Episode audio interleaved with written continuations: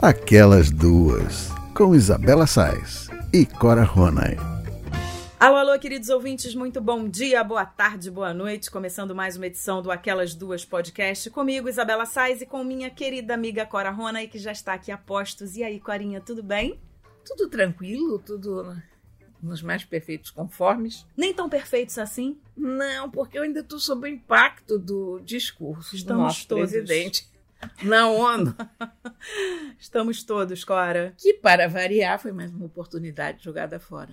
Mas você sabe que não me surpreendeu muito, porque eu Não. não esperava outra coisa. Eu, Eu eu esperava que fosse um discurso agressivo, com aquelas coisas todas de dizer é, que os dados estão mentindo, né? É, Eu- eu- enfim, eu aquilo pra- que a gente já conhece. Eu esperava até, vou te dizer, uma coisa mais desastrosa e calamitosa. Mas ele, ele, o problema é que quando o Bolsonaro se segura muito, ainda é pouco. Então ele achou que ele estava falando para a base dele, porque o, o Bolsonaro não sabe falar para ninguém a não ser para sua base de eleitores, o que um amigo meu chama de bolso-afetivos. Então ele vive se dirigindo à base dele. Outro negócio é que a ONU é o, o lugar onde um chefe de Estado pode se ouvir, é o lugar mais importante em que ele vai falar. Ele Na- fala pro mundo, né? ele fala para o mundo e ele não fala para a base dele, e ele não fala para os eleitores, ele fala para os chefes de Estado. Então é um lugar onde você chega com diplomacia, mas esse homem não sabe o que é diplomacia. Então ele, ele ficou numa de confronto e fazendo Cuba, o que, é Cuba hoje, pelo amor de Deus, na ordem natural das coisas, é uma ilha miserável do Caribe. Ahn, Venezuela, ai, eu não sei, me irrita, sabe? Cora, Enfim. e eu acho que tem uma coisa muito importante, né, da gente observar no discurso do Bolsonaro, que a gente já falou aqui várias vezes, é que muitas vezes a gente tem dados oficiais que Ele comprovam desmente, que é. algo está acontecendo, seja na Amazônia, seja na segurança, seja onde quer que seja.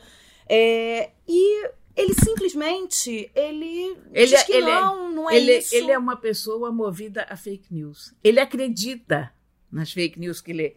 Ele acredita que há uma conspiração do mundo contra ele. Ou, e além do mais, ele é muito burro, né? É tosco. Então, ele não teve a. Ah, eu vou falar uma coisa que a gente não fala em relação ao Bolsonaro, a grandeza de espírito. Entende? Ele Tá não- difícil. ele não teve essa essa grandeza ou não teve alguém ao lado dele para dizer, olha, isto aqui é um fórum mundial. Esqueça os bolso-afetivos, esqueça o PT, esqueça a Venezuela. Aqui o discurso tem que ser para o mundo, tem que ser para os chefes de Estado com os quais o Brasil vai negociar. Isso aqui vai ser ouvido só por pessoas muito. que- Quem é que vai ouvir um discurso da ONU? É o cara que está querendo fazer negócios com o Brasil e quer ver para onde vai esse país para ver se ele fecha o acordo com a União Europeia não fecha. E que vai o- se afastar e imediatamente. vai se afastar. Quer dizer, então ele não fez um discurso de aproximação, ele fez mais um dos seus eternos discursos de afastamento. Mas é por isso que eu te digo que não me surpreende, porque eu acho que ele não faz discursos de aproximação. Ele só Não, ele faz sabe discursos de afastamento, né? Pois é, de pro- repulsa. Então, o não, pro- o problema não me aqui surpreendeu. é que quem vai ouvir isso é quem vai decidir se nós vamos receber negócios de fora, se o, nosso, é, se o nosso agronegócio vai continuar tendo o prestígio que tem lá fora, se virão investimentos para o Brasil ou não. E, sinceramente, se eu fosse um investidor e ouvisse esse discurso, eu ia dizer: Deus me livre, são um país de Claro. malucos, vou botar meu dinheiro na China, ou na Polinésia, ou sei lá onde, É, eu acho sério. que mais e mais brasileiros não se sentem representados, Não, né? Porque, na verdade, o que, que ele está fazendo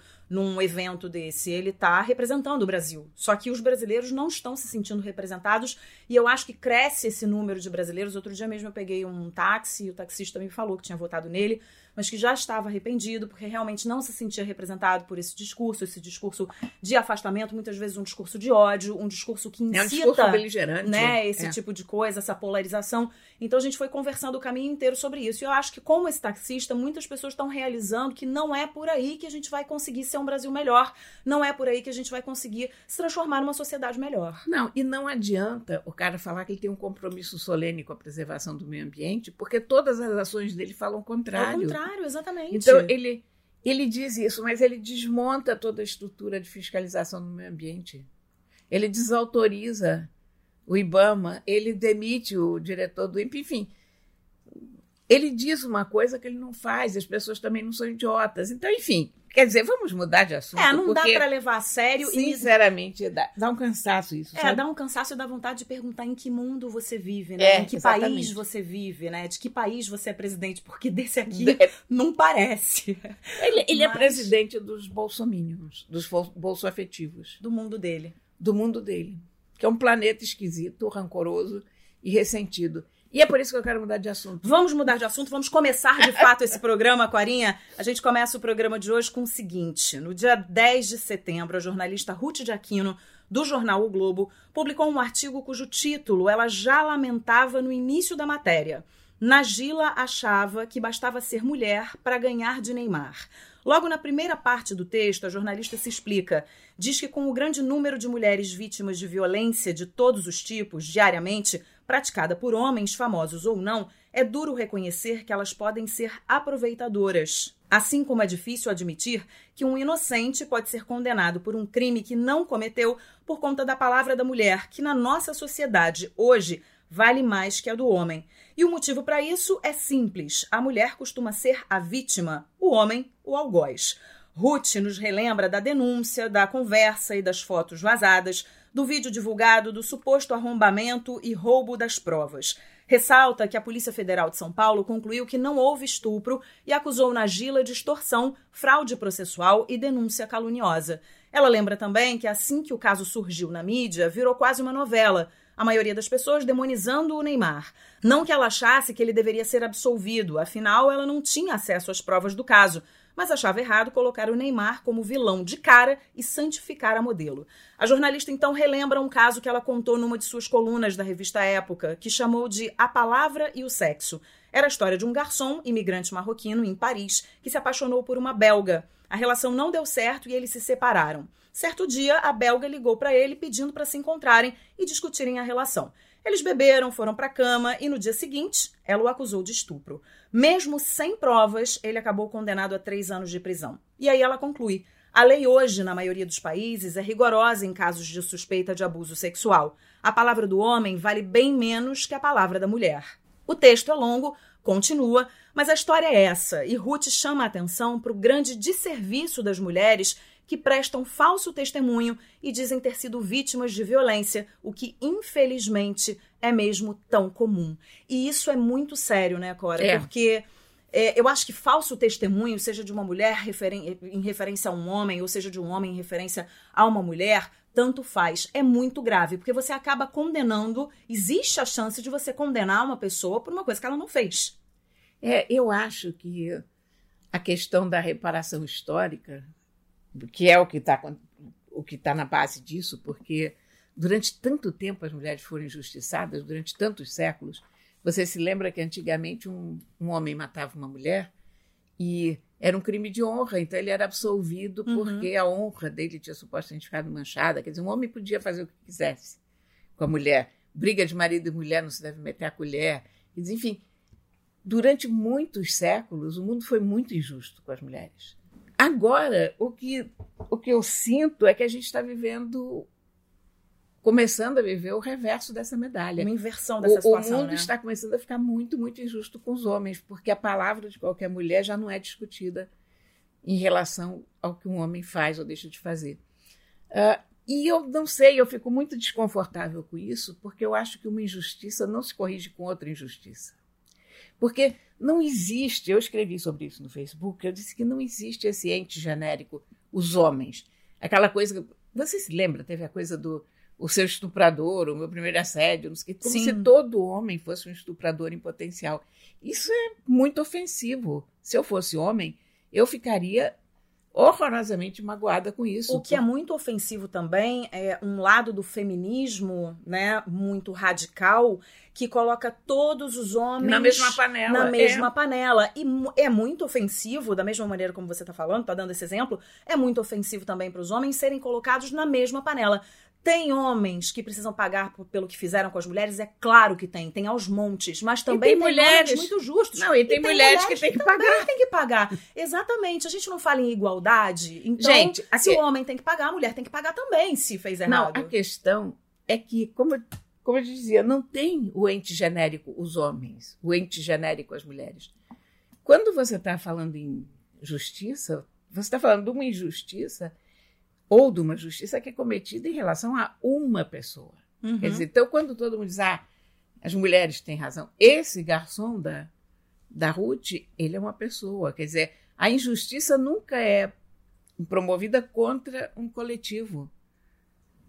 Ela é cometida contra uma pessoa. Eventualmente, como, como eu, eu acabei de dizer que as mulheres foram muito maltratadas, isso não quer dizer que todas as mulheres foram maltratadas. Claro. Muitas mulheres foram, inclusive, matriarcas das suas casas com muita felicidade, muita, muita voz de mando e tal. Mas uma questão judicial dessas, quer dizer, uma moça dessa chega e faz uma denúncia dessas contra o Neymar, ela pode acabar com a carreira desse cara. E a gente tem que pensar que existem pessoas, sim, mulheres, homens, mal intencionadas nessa Tem, vida, tem. né? Então é- tem que ser julgado, tem que ser observado e investigado com muito cuidado. Não tô querendo Uma- dizer uma aqui que é o Neymar não. ou que é ela, mas Uma, uma injustiça não se corrige com outra injustiça. Exatamente. Esse que é o negócio. não Quer dizer, mesmo. Esse ca- aliás, esse caso todo da Nagili do Neymar é maravilhoso, porque são duas péssimas pessoas, né? Quer dizer, o Neymar também, coitado, é um grande craque no futebol, mas é um desastre na vida dele, pelo visto, porque o cara tem ainda precisa pagar uma passagem para uma menina sair do Rio para ir para Paris. Pelo amor de Deus, em que mundo que a gente está, né? Exatamente. Eu acho também que tem essa história, a gente está falando de você generalizar, né? É, eu me lembro, assim, de papos de, de, de conversa de bar com amigas e sempre ouvi uma frase. A gente ouviu muito essa frase, que é homem não presta, né? Ah, porque homem não presta, homem não presta.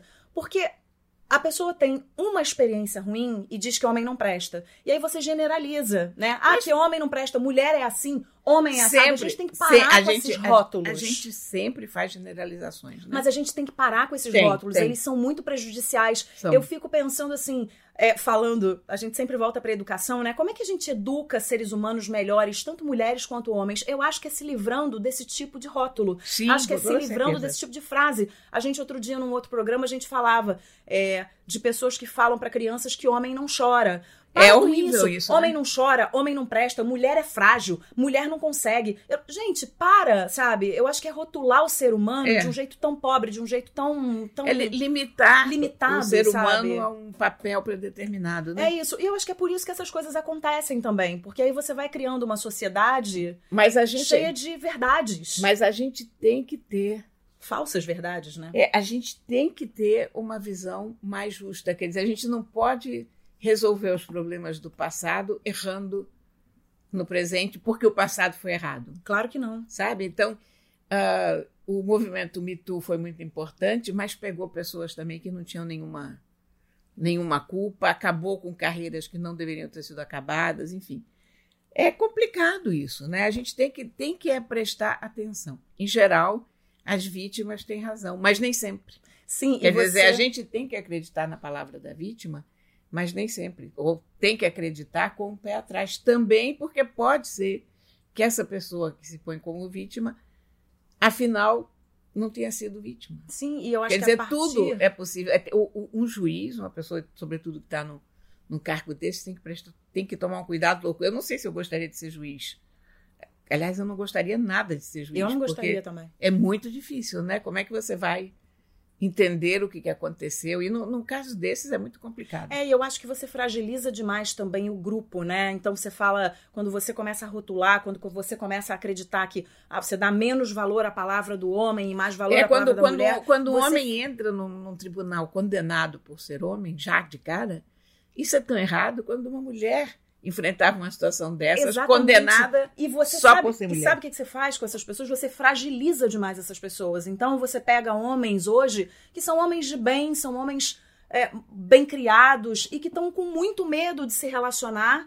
é, porque não sabem o que, que vai acontecer. E mulheres também que estão com medo de se relacionar com homens que ficam com medo do que pode acontecer, porque tem assédio, porque tem isso. Então a gente tem que, eu acho que tem que baixar um pouco a bola e enxergar também o ser humano em sua individualidade. Somos um grupo, somos, mas não dá pra você colocar todo mundo no mesmo barco, porque não tá todo mundo no mesmo barco. Não foi todo mundo criado da mesma Não, maneira, e eu, né? vou, e eu vou te dizer uma coisa que há um jogo que faz parte da sedução natural entre homem e mulher. Quanto, muita coisa que hoje é considerada assédio, no meu tempo era apenas a relação normal entre homem e mulher. Ah, o, homem te, tempos. o homem te passava uma cantada e você dava ali um fora, mas não ia correndo para a internet para dizer que fulano me deu uma cantada horrível. Não, você dizia, pô, péssimo. No, mais, no máximo você chegava para as suas amigas e dizia, cara, ele, não, ele é muito ruim de roda. Mas, enfim, ah, havia coisas assim, que você passava na rua, o cara assobiava, não assobiou. E você virava e dizia um desaforo, você não dizia nada. É muito chato você passar na rua. É, mas não tira pedaço. Era um.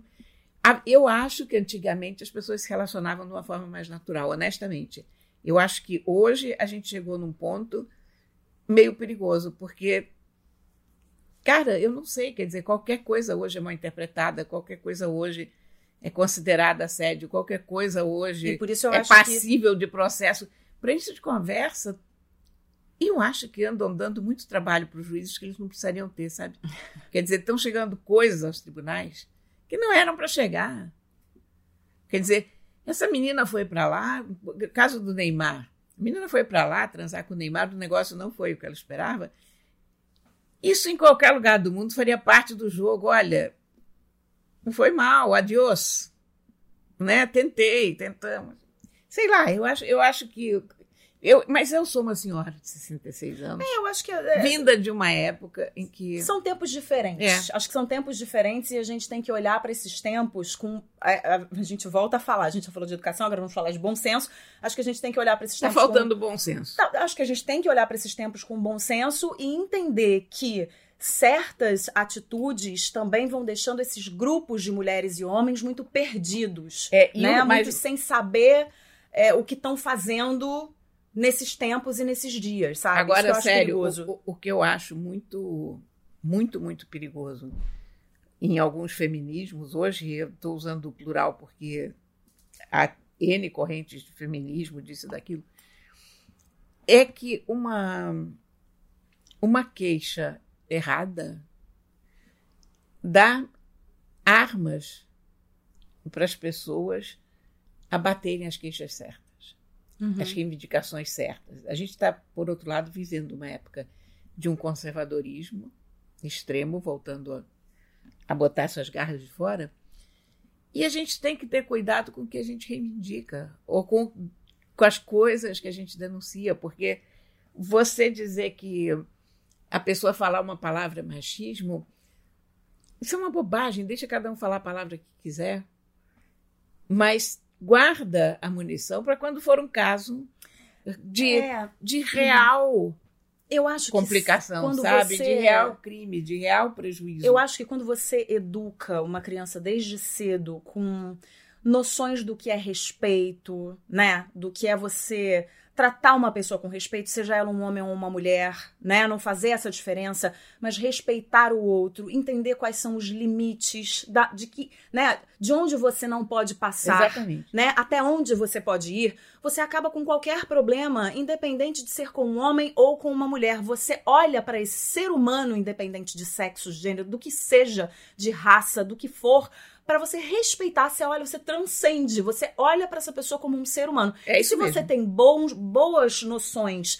é, de valores, você resolve esse problema. Então não é o grupo A, o grupo B, a pessoa que é amarela e a outra que é azul, é um que é, é, é homossexual, o outro que é heterossexual. São pessoas e precisam ser tratadas com respeito. Não, é e outra coisa muito importante, tudo é passível de discussão. Porque apenas essa conversa que a gente está fazendo aqui, se for ouvida por um grupo radical, vão dizer que nós somos machistas horrorosas, que Sim. porque de cara acham que a mulher tem razão.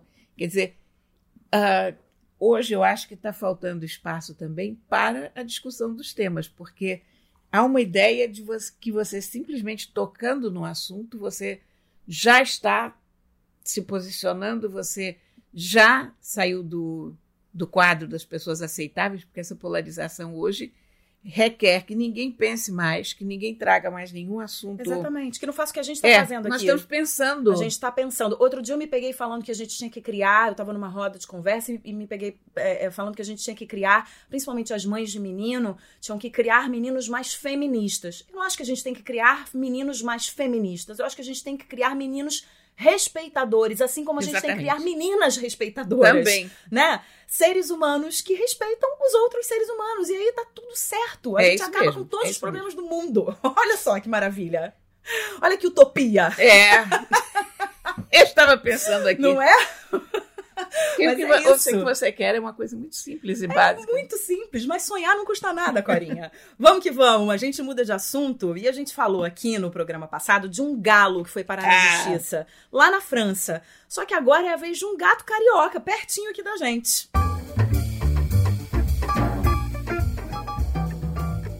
Ok, eu vou dizer o seguinte: é o gato Rubinho. Esse, você conhece a história desse gato? Você acompanhava a história desse gato? Eu não acompanhava a história A desse história gato. desse gato é uma África, porque esse gato. Eu, eu tenho uma, uma série de, de fotos que eu ponho no Instagram de vez em quando, que eu chamo de gatos que ralam. Então, é sempre aquele gato que está deitado em cima do, do balcão, ou o gato que está deitado num cantinho da, da loja. E o Rubinho é um gato que rala. Rubinho trabalha numa loja lá nesse, nesse shopping em Copacabana. Mas o Rubinho rala, mas nas horas vagas o, o Rubinho passeia. Eita, falar, falar em em gato, Rubinho, né? nós temos aqui a Matilda, que acabou de passar aqui derrubando tudo, É. porque tá com ciúme, que a gente tá falando do Rubinho. Ô, Matilda, passa Matilda, fora. pra lá, vai. Vai pra lá. Olha lá, e ela reclama, gente. Agora vem, vem com a Eu, água. eu vim com a minha arma antigato, porque senão a gente não consegue gravar isso. A arma antigato é um jato de água que a gente direciona sutilmente na direção do gato. E eles somem Mas voltando ao Rubinho. Então, Voltando ao Rubinho. O Ah. Rubinho trabalha numa loja há 10 anos. E o Rubinho anda pela galeria toda. E as pessoas adoram o Rubinho. O Rubinho é um gato muito bonzinho, ele fica andando para cá, para lá e tal. E a- o o- os síndicos do condomínio decidiram que o Rubinho não podia mais andar sem coleira. Você já viu gato na coleira? Não, São raríssimos. raríssimos. E você imagina se o dono do Rubinho, o dono não, desculpa, O o tutor. humano do Rubinho, Hoje em dia é tutor. é, humano. Não, porque, claro, a gente não é dono, eles são donos da gente, né? Mas você imagina se ele ia ter tempo de sair da sua loja carregando o Rubinho por coleiro. Gato não é um animal de coleiro, o gato anda por onde ele quer, não é por onde a gente quer levar. Então, são... então queriam, proibiram o Rubinho de andar. Então, o Rubinho ficou fechado na loja. Bom, isso causou uma revolta entre as pessoas da galeria e o dono da galeria começou um abaixo assinado pela, pela liberdade do, de e do Rubinho. E um casal de advogados entrou na justiça para garantir a liberdade do Rubinho e o Rubinho ganhou. Olha que maravilha. Pronto, eu conheço o Rubinho. Você conhece o Rubinho? Você É já claro. com ele? Eu, quando, quando começou. eu, eu, eu, antes disso, eu já tinha passado lá para galeria meio pequena. Você vai lá só quando você precisa de uma coisa assim muito específica, um Uhum. aviamento, uma coisa assim. Não, não é uma dessas galerias muito grandes. Eu tinha encontrado o Rubinho há, há alguns anos, sem saber que o Rubinho era o Rubinho. Eu estava na galeria e vi esse gato, é claro que eu fui lá e conversei com ele. E depois, quando começou essa coisa, eu fui lá visitar o Rubinho, lógico, né? E, mas o Rubinho não quis papo comigo. Ele te Ele me ignorou. Te ignorou? É. Agora, você sabe, Cora, que essa proibição, ela provoca uma certa estranheza, porque hoje aqui no Rio, você tem cada vez mais lugares que são pet friendly, né? claro. E, e- É, cada vez mais shoppings, mais restaurantes e tudo. E aí você vai totalmente na contramão desses estabelecimentos que estão permitindo que as pessoas levem os seus animais de estimação. Olha esse dado. O Brasil tem hoje 52 milhões de cachorros e 22 milhões de gatos, sendo o quarto colocado em número de animais de estimação no mundo todo. Então, eu há de se acho. olhar para a vida desses animais, Mas né? você sabe de uma coisa? Pra Eu acho, qualidade de vida eu acho que o animais. número de gatos é sempre subnotificado. Você Porque acha eu, que tem mais? eu acho que tem mais, porque o cachorro você sempre vê na rua. É, o gato está no apartamento, né? Todo, Tá em todo mundo passeia com os seus cachorros. Então, se você olhar uma praça ou olhar o mundo em geral, você vai dizer ah, as pessoas têm cachorro, mas não têm gato. É verdade. Negativa, que o gato está dentro de casa, sabe? Então, e, e, em geral, quem tem um gato não tem apenas um gato. Em geral, quem tem um gato tem dois gatos ou três. Ou oito, né? Algumas pessoas malucas Algumas têm oito. Algumas pessoas têm oito. Eu conheço uma. É. A Cora. Conhece pois a Cora. Rona? Conhece? Colunista do Sei, Jornal sei, Globo. sei, sei. Escreve uns Já ouvi falar. ótimos, menina. Adoro ela.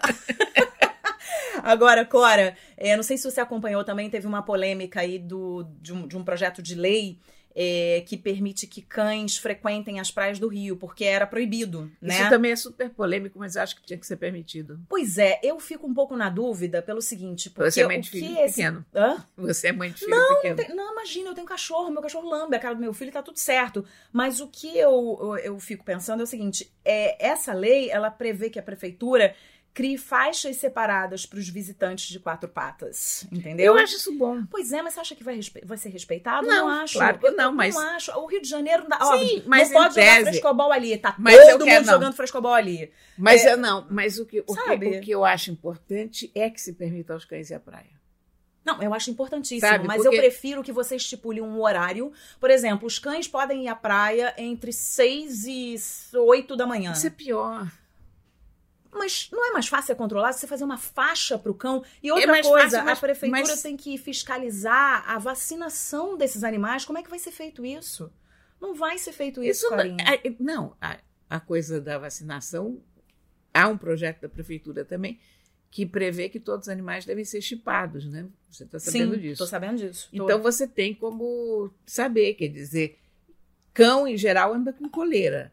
Aí seria fácil ter um- uma coisinha pendurada na coleira que fosse fornecida pelo veterinário ou, ou sei lá, porque a autoridade sanitária dizendo vacinado em data tal, quer dizer, um- uma coisa, É, eu- uma plaquinha de alumínio ou qualquer coisa, isso não deve ser difícil de A fazer. história dos cachorros na praia, é, eu fico um pouco. Eu fico dividida. Não acho que deve ser totalmente permitido. Acho que tem que ter ou uma separação ou um horário. Porque eu acho também que tem pessoas que não gostam. E tem cachorros que jogam Sim, areia em todo cachorro- tem mundo, saem lambendo todo mundo. Tem donos que não conseguem controlar seus cachorros. Os cachorros vão, jogam areia e passa por cima da pessoa. Eu não sou obrigada. Se eu não Eu gosto, acho- eu não sou olha- obrigada. Então eu acho também que não pode liberar. Ah, pode liberar. Nós Mas eu gostamos, acho mas que- tem gente que não gosta. Tem gente que tem pânico. Mas, né? peda- mas trechos, eu, eu, eu sou mais a favor de trechos do que de horários. Porque os donos dos cães têm horários muito diferentes.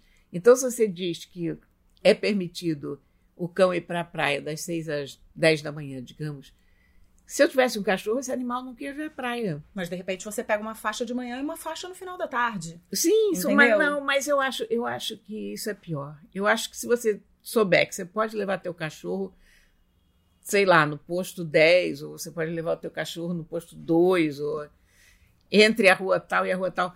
Eu acho que isso é melhor. Porque você aí já vai para um canto, inclusive os cachorros podem brincar juntos e, sobretudo, as pessoas que não gostam de cachorro, elas sabem que se elas forem àquele ponto, elas correm o risco de encontrar cachorro. Quer é, dizer, tudo bem. eu acho, eu acho que isso também, digamos, você ponha como horário livre seis da manhã. Então, as pessoas que vão à praia às seis da manhã, que não são poucas, porque tem gente que quer ir à praia antes do, de trabalhar, Uhum. É, coisa- só dar um mergulho. é.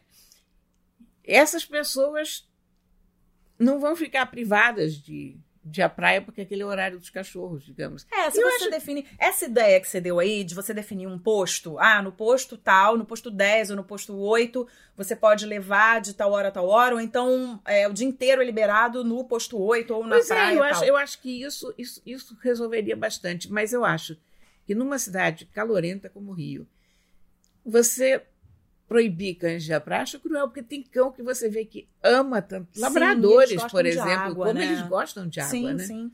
É, eu acho que não precisa proibir, mas acho que a gente também não pode colocar as pessoas que não gostam ou que têm pânico de animal é, diante de uma situação que Olha, não é agradável para elas, né? eu me considero uma pessoa de bom senso, mas em relação ao animal, eu fico inteiramente desestruturada. Então, eu acho que qualquer coisa que é para decidir entre um animal e uma pessoa, eu decido pelo animal. Outro dia alguém me falou assim: desconfie das pessoas que não gostam de animais. Hum. Mas muito, muito. Mas olha, eu acho que as pessoas têm direito. Eu, Te eu contexto- gosto muito de animal. Eu gosto muito de da bicho, mas doutora Anise acho que as pessoas você. têm direito de não gostar. Nise da Silveira? É. Não. Foi um amigo meu entrevistar ela. A doutora Anise adorava gatos. Ela tinha Isso aí não dá para contar os gatos que a doutora Anice tinha. Muitos. Era, era bem mais de oito. Então ele chegou, ela estava respondendo monossilabicamente. Ele, ah, ah, e ele desesperado, essa entrevista não vai sair. E, e aí, daqui a pouco, um gato subiu em cima dele, daqui a pouco chegou outro gato, ele começou a fazer.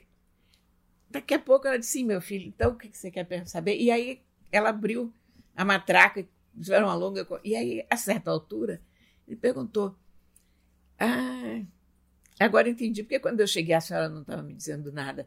E a gente está conversando tanto. A senhora queria ver se eu era bom com os gatos, né? Se eu gostava dos gatos. Ela disse: Não, eu queria ver o que, que eles achavam de você. Olha, é mais ou menos isso. Esse risco eu não corro porque os gatos da Cora todos me amam. Tem alguns que ficam escondidos, mas uns vêm me dar bom dia, boa tarde, boa noite, né? É, eles não ficam escondidos, escondidos realmente por tua causa, é porque é a hora que eles dormem, né? É, mas tem então, outros ele, que são mais é, dados. O Toró e a Matilda e a Flor, por exemplo, se dão o trabalho de acordar especificamente para você. Então, Exatamente. isso é uma grande honra. É, aí eles vêm aqui conversar comigo. É. Adoro, gente. Muito bem, vamos mudar de assunto e a gente fala agora de tecnologia e comportamento.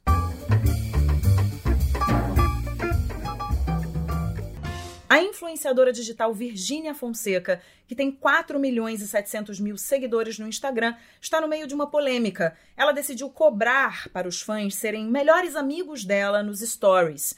Pois é, quem paga R$ 14,90 tem acesso a um conteúdo exclusivo nas redes, como stories e lives.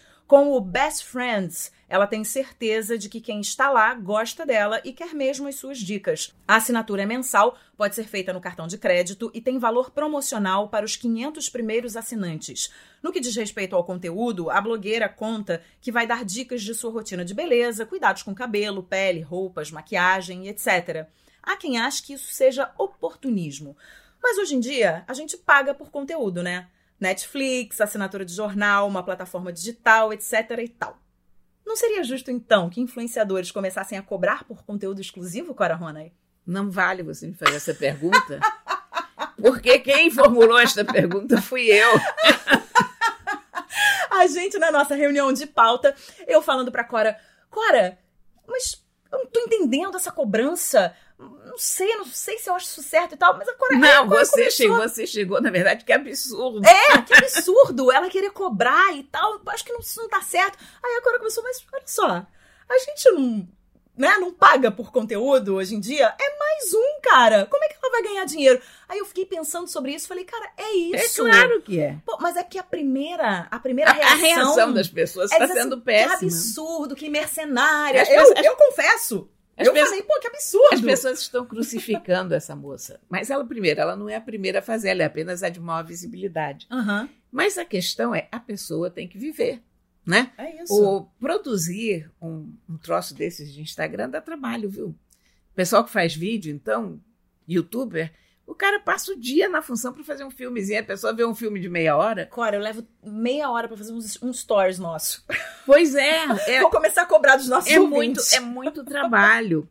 e a pessoa tem que ser remunerada. Quer dizer, será remunerada se o trabalho dela tiver correspondendo ao que os ouvintes estão uhum. querendo, se ela estiver fazendo o trabalho dela bem. Então não é justo que Netflix cobre pelo conteúdo, a gente não acha nada demais, e a gente se revolte contra a coitada da Virgínia, que não tem outra coisa a fazer na vida senão ser influenciadora digital, é a profissão dela. Claro, é, é a profissão dela, são as novas profissões, né? Que a gente são sempre fala profissões. aqui. Hoje, influenciador digital é uma profissão, e de fato, depois que a gente. Gente, a nossa reunião de pauta é tão legal, porque a gente fala as coisas, aí vai conversando, não sei o que, daqui a pouco a Cora tá pensando uma coisa, eu tô pensando outra, aí daqui a pouco a gente troca de pensamento. Mas eu realmente fiquei pensando sobre isso. Porque eu tive mesmo essa reação. Eu falei, pô, ah, que aproveitadora. Não, que aproveitadora nada, cara, é o trabalho dela. Se você ler os comentários da internet pelo, pelo inteira, são to todo mundo indignado, mas. É é porque as pessoas não se deram conta do que está acontecendo. Claro. E, e, de que o mundo está mudando e que há novas formas de se faturar. Por quê? A questão também é a seguinte: muitos desses, desses influenciadores trabalham também na base de anúncios, né? Se você tem um, um, sei lá, você tem um público que gosta de moda. Então, grifes de moda vão, Sim. vão emprestar roupas, vão mandar roupas. você Ou te posar com- contratam por um X pra você Exatamente, falar, pra você e fazer falar, um ou- testemunhal. ou para você comparecer, ou para fazer um stories. ou- Se você cobra dos ouvintes, você está mais livre. Você não depende da, da publicidade. Você não fica na mão de uma marca, Você né? não fica na mão de uma marca. É isso aí, E você tem condição de fazer um conteúdo muito mais independente, com certeza. sabe? Não, Então, eu sou a favor de cobrar, sim. Apoiada, Cora Rony. Apo... Mudei completamente a minha, a minha opinião e a minha visão sobre a nossa querida Virgínia. Virgínia, sucesso pra você! a gente muda de assunto agora e fala de música.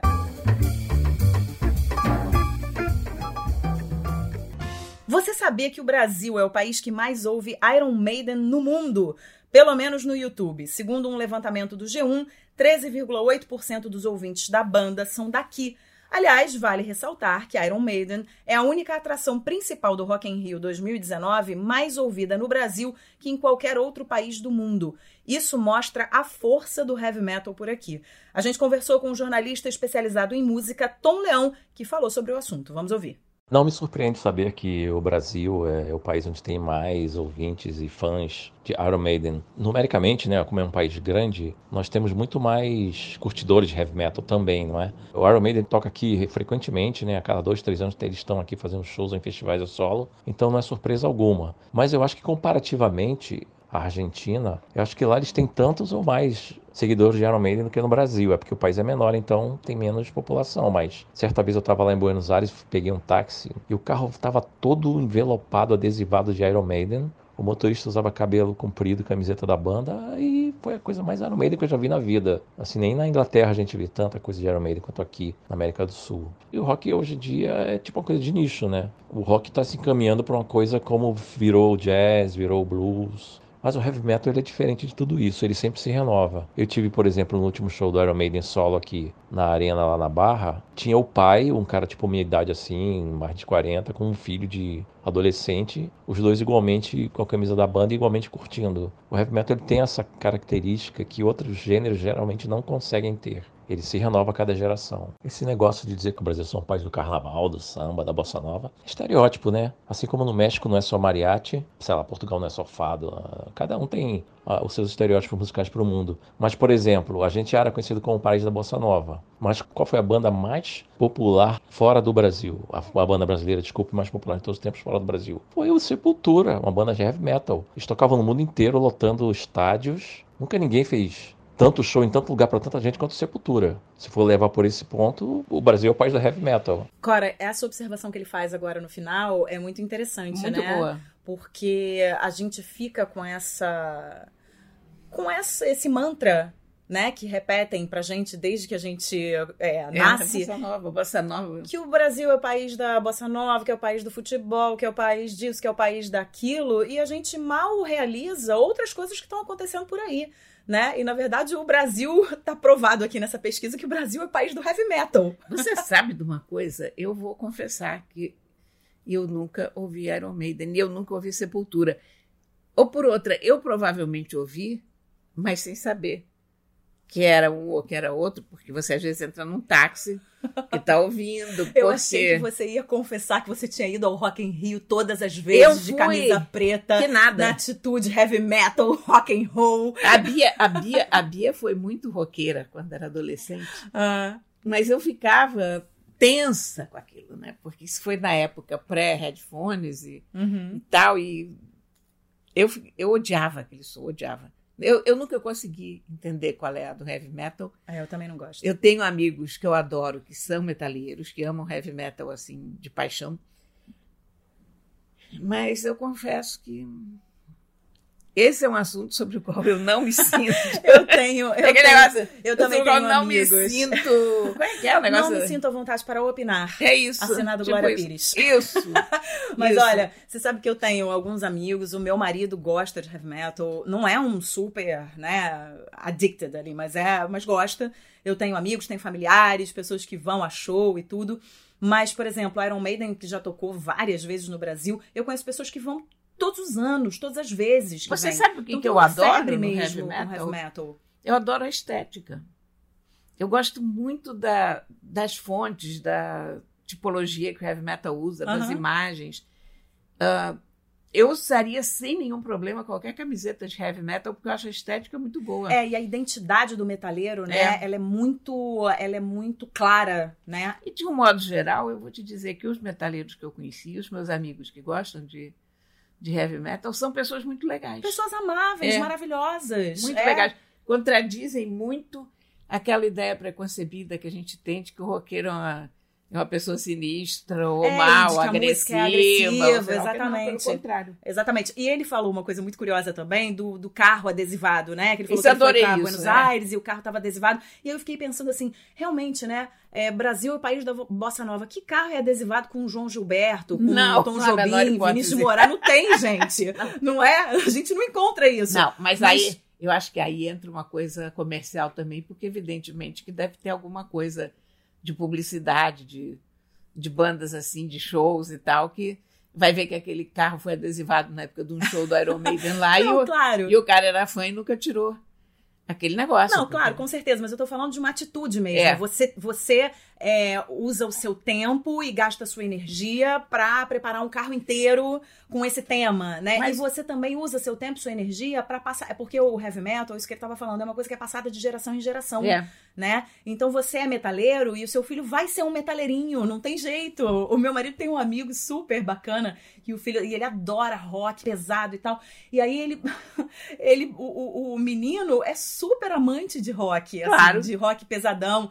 Então é uma coisa que passa, né, de, de pai pra filho, que você vê no show, aquele muito bonitinha aquela imagem do menino na, né, aqui em cima do ombro do pai, vendo, Mas você, você quer ver uma coisa? show. A minha irmã é professora de, de música e, e ela é flautista barroca e tal. Volta e meia tem gente ensaiando música barroca Uhum. na casa dela. E, e o meu sobrinho neto, o Theo, É, xará, Xará? meu filhote. que está com cinco anos, eu acho. O Theo é expert em instrumentos barrocos. Quer dizer, se ele chega, ele chega num lugar que tem uma teorba, ele vai dizer, ó, que teorba bonita, que viola da gamba maravilhosa. E vai olhar vai falar, hein? e vai olhar para um teclado e vai perguntar, e isso aí como é que chama? O que, que é isso que eu nunca tá vi? fora do universo dele, né? Sim. Então, então a criança também responde muito aos estímulos Claro. que tem em casa, né? Agora, eu honestamente, agora a coisa da bossa nova que você falou, e, e o Tom também falou, nessa coisa da gente dizer que o Brasil é o país da bossa nova, eu acho isso a generalização das generalizações e acho que é um mito de uma pequena elite da Zona Sul, sabe? Porque o Brasil gosta mesmo é de sertanejo. Exatamente, o Brasil muito mais do sertanejo do É. que da bossa nova. É, A bossa nova toca em barzinhos da Zona Sul. De elite, hein? E olha lá. É isso. É, é um movimento urbano, burguês, porque o pessoal está mesmo ouvindo é sertanejo. É isso. O Brasil, se a gente for Música falar que é o país de alguma coisa, é o país do É, sertanejo, sertanejo muito mais. universitário, enfim, sofrências, é Muito isso mais. que o pessoal ouve. Aliás, não há nada melhor do que ir à Feira de São Cristóvão, fazer um... Ah, ali é muito bom. ficar cantando ali no videokê e cantar evidências. É a coisa que eu mais gosto. Uma das coisas que eu mais gosto. Coisa, ah, quero me divertir. Vamos para o, o- a, Feira de São Cristóvão cantar no, no videokê evidências. Vamos comigo, Cora, um dia? Vou, com uma prazer, Mas você vai cantar. Eu cantar não vou, ah, mas eu vou Deus ouvir. céu, eu não consigo. Não, consigo. cantar não vou. Tá bom. Não. Não vou cantar, mas eu adoro a Feira de São Cristóvão, acho um dos lugares mais divertidos do Rio. Gente, é o seguinte, eu quero convidar vocês para irem no nosso perfil do Instagram e lançar a hashtag Canta Cora.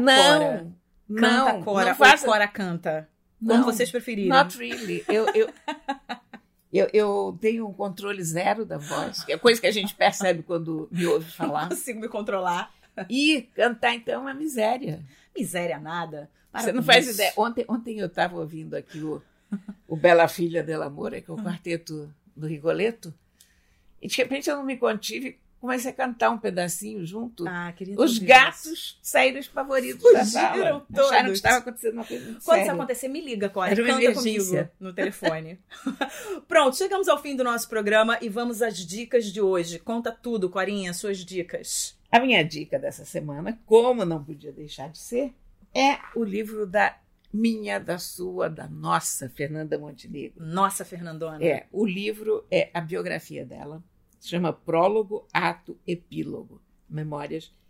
Foi feito junto com a Marta Góes. É um espetáculo. Fernanda tem uma memória absolutamente invejável. Invejável, ela é maravilhosa. Tem um jeito de contar as coisas sensacional. Fernanda é uma grande contadora de casos. Uhum. Tem uma lucidez, tem uma visão de mundo.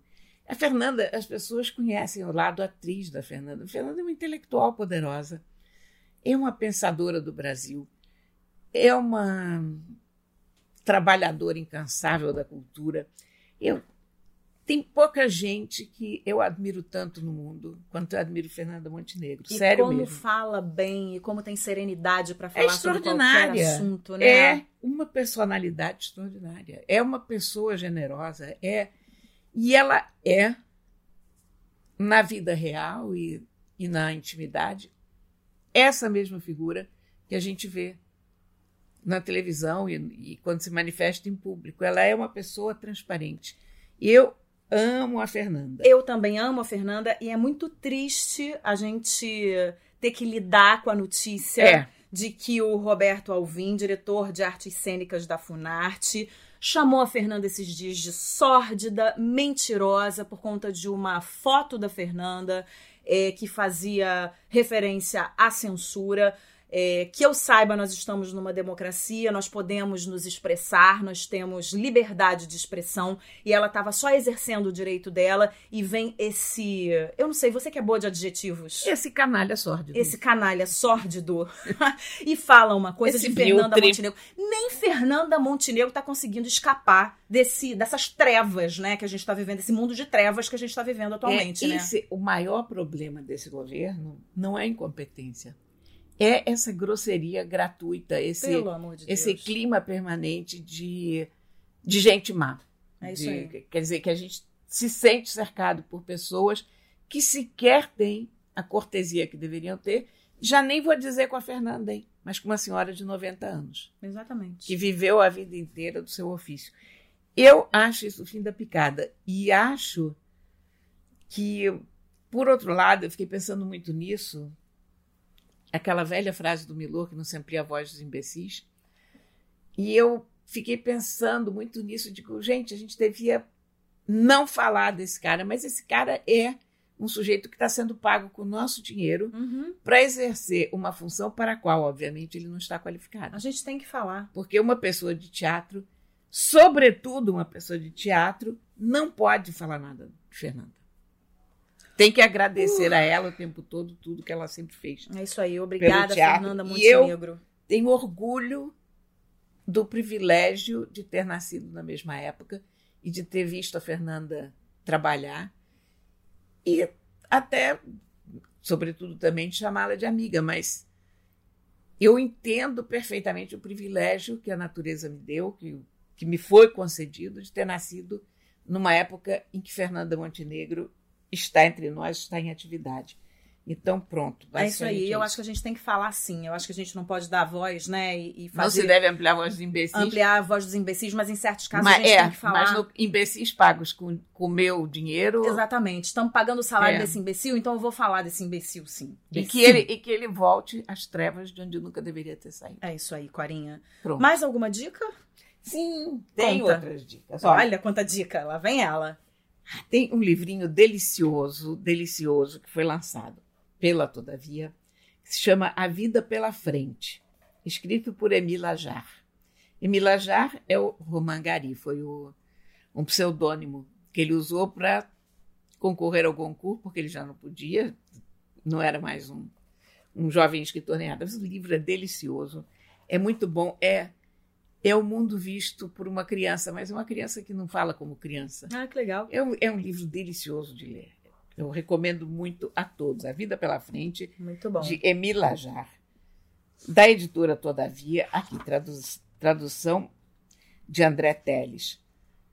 Leiam, porque é um livro adorável. Eu li esse livro há muitos e muitos anos, estou relendo com uma alegria enorme. O livro não envelheceu nada, pelo contrário, o livro ganhou muito em atualidade. Ah, que legal. Deve ser É demais. né? sensacional, um grande, grande livro. Lerei. Que mais? A minha Tô vendo outra, que tem uma fila aí de hoje, livros, gente, Hoje eu hoje. três dicas, porque a outra dica que chegou ontem. Olha, Darwin, falamos de Darwin na Pois semana é. passada e vamos falar aqui Então, ó, de esse, esse livro eu não li ainda, então já estou aqui recomendando um livro que eu não li, porque não tem como não recomendar. Não, que é lindo, tem uma capa maravilhosa. Não, o livro se chama Darwin por Darwin. E o que, que ele é? Ele tem, é um panorama da vida e da obra do Darwin através dos escritos dele. Ah, é legal. Darwin escrevia muito volumosamente. Então, o que, que foi feito aqui é que Janet Browne, que fez essa antologia, ela pegou trechos da, do Darwin. Então, seleção sexual, por exemplo, origens humanas, ah,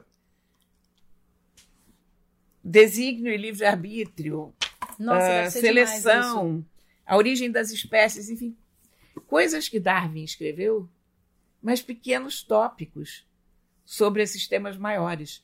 Então, é ótimo. Se você nunca leu Darwin, esse é um belo começo. E que ajudam a gente a entender a espécie humana, né? O que eu É, acho mais foi, incrível. é, uma, é uma edição da Zahar e foi traduzido pela Maria Luísa Borges, a minha amiga Maria Luísa Borges, que eu nunca vi uma pessoa para trabalhar tanto, porque cada segundo livro que eu pego foi traduzido pela Maria Luísa Borges. Muito Mas bem. esse, esse livro é- eu não li, mas tenho certeza que é um espetáculo, porque eu li Darwin há muitos anos, muito Darwin, e, e o homem realmente sabia escrever.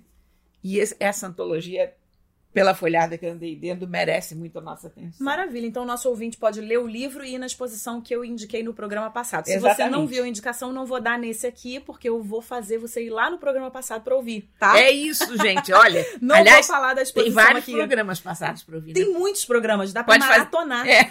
Dá pra maratonar. Já tem pode programa... fazer uma maratona da gente. Tem programa demais. E olha, pra gente finalizar as dicas de livro, eu também tenho dica de livro. Na verdade, é uma coleção para crianças que se chama Filosofinhos. É uma coleção que fala de filosofia para crianças e crianças muito pequenas. Que lindo. Muito legal. São nove volumes. É uma iniciativa da filósofa Maria de Nazaré Agra Hassen, em parceria com a Tomo Editorial. Então, são nove volumes. Aí você tem Kant, tem Platão, tem Aristóteles, e aí e, e por aí adiante. É, e fala da filosofia de uma maneira muito lúdica e muito bonita para a criança entender e para crianças pequenas mesmo entenderem. O meu filho está apaixonado, ele no momento está apaixonado por Sartre Ah, e Simone de genial. Beauvoir. ele fala para mim antes de dormir e fala: "Mamãe, eu quero Sartre". Genial, né? Então é muito legal e a edição, ela vem, todos os volumes, eles vêm com é, tem pouquíssimo texto e o texto vem em português e em francês. Então é muito bonitinho até para as crianças se iniciarem, né? Iniciarem ali umas palavrinhas e, e- e, eh, em francês, é, em outro idioma. É, então essa é a minha é a minha dica. São nove volumes, eles não são caros, eles são baratos, então dá para dar de presente, dá para comprar para seu filho, para sua filha, e é uma delícia de ler junto. E você também vai descobrindo mais sobre esses filósofos, né? Junto com, com as crianças. Então tá aí, ó, temos uma biblioteca hoje. Temos hoje, hoje, hoje realmente. Não é? Nossas dicas foram todas de livro. E eu quero saber, você quer fechar com alguma música? Na verdade, a gente não vai Quero. tocar música, mas a gente vai botar na nossa playlist, que temos uma playlist, gente, no Spotify. Tem uma música, o Joaquim Ferreira dos Santos escreveu uma, uma coluna inteira sobre uma música da Adriana Calcanhoto, que eu adoro. E a música se chama Era Pra Ser, e é uma lindíssima canção de amor. E tem umas, até umas guitarras portuguesas por trás, tem uma melancolia e, e é, é linda. É uma música muito, muito bonita. Então eu recomendo a todos que ouçam essa canção maravilhosa da Adriana Calcanhoto. Muito bem, Era, era para ser. ser. A gente vai botar já já na nossa playlist. E a minha dica, é, que eu já coloquei algumas músicas lá, é de um grupo de ska francês que eu adoro, que se chama, pra gente aqui no Brasil, Trio, mas se chama Trio. É, eles têm letras políticas engajadas, o som é da melhor qualidade, adoro, adoro eles. Eu conheci o som deles, se não me engano, em 2000 e... 2000 e... 2002, uma coisa assim, quando eu fui pra França pela primeira vez e fiquei na casa de um amigo meu que ouvia muito esse, esse, esse grupo. E aí ele foi me apresentando, foi me apresentando as músicas, eu fui me apaixonando. Infelizmente eu não peguei nenhum show deles por lá, mas ele foi, eu fui me apaixonando pelas músicas e hoje eu ouço muito, assim, é uma música que faz parte da minha vida. Às vezes eu fico com vontade de ouvir trio. Então, vai lá na nossa playlist que tem acho que umas três ou quatro músicas que eu já coloquei e você também pode caçar aí no Spotify que tem muita referência de música deles, certo? Então é isso. Terminamos com Adriana Calcanhoto, com música francesa. E tá lindo, né, Corinha? Acho que eu quero ficar aqui conversando. E agora? Eu quero fazer duas horas de podcast. Pois é, né? A gente, a gente, a gente tem assunto para mais de metro, Nossa né? senhora, a gente tem muito assunto. é um tricô que não acaba mais. Corinha, foi muito bom. Quero dizer aqui para os nossos ouvintes que sugestões de pauta devem ser enviadas para aquelas duas podcast@gmail.com e você pode nos fazer companhia também no Instagram, no arroba aquelas duas podcast. De resto, é uma ótima semana que a gente deseja a todos vocês, com muito amor no coração. E, Corinha, semana que vem a gente Semana se vê, que certeza. vem, com certeza, estaremos aqui. Certo? Com certeza. Beijo grande. Até mais, gente. Aquelas duas, com Isabela Sais e Cora Ronay.